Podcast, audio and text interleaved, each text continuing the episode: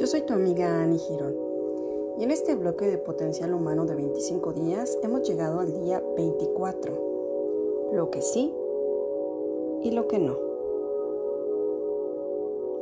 Algunas cosas que se deben hacer y otras que no se deben hacer las podemos eh, concentrar en dos partes. Lo que se debe hacer y lo que no se debe hacer para elegir palabras asertivas.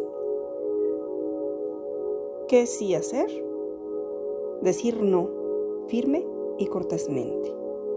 Es necesario expresar tus sentimientos honestamente. Puedes decir estoy enojado, enojado, estoy desilusionada, desilusionado, estoy encantada, encantado, me encanta tu compañía. ¿Qué es lo que no hay que hacer?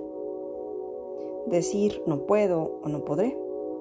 Despersonalizar los sentimientos o negar la propiedad. Me hace enojar. Eso es desalentador. Es encantador. Me hace sentir muy bien.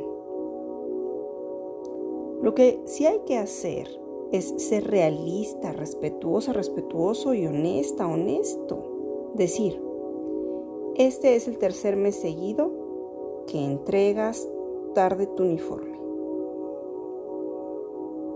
lo podríamos cambiar por jamás entrega sus uniformes a tiempo. Que esa es una forma no asertiva. También podemos ocupar lo que sí hacer. Gracias por preguntar.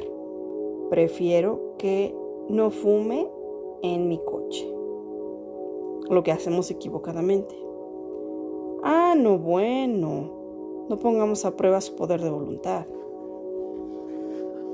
Lo que sí podemos decir o lo que sí debemos hacer es expresar preferencias y prioridades, evitando lo que no hay que hacer, no acceder por ser sociables o en contra de tu voluntad.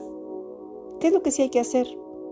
No tengo una película específica que sugerir, pero quiero evitar las violencias o las de violencia lo que no hay que hacer.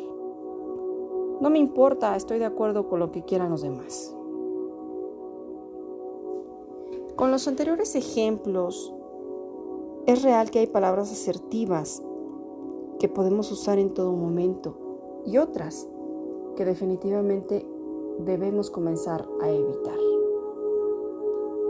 Es importante que hagamos este ejercicio día con día tratar de replantear nuestras afirmaciones de forma asertiva. Yo soy tu amiga Annie Girón. Gracias, gracias, gracias.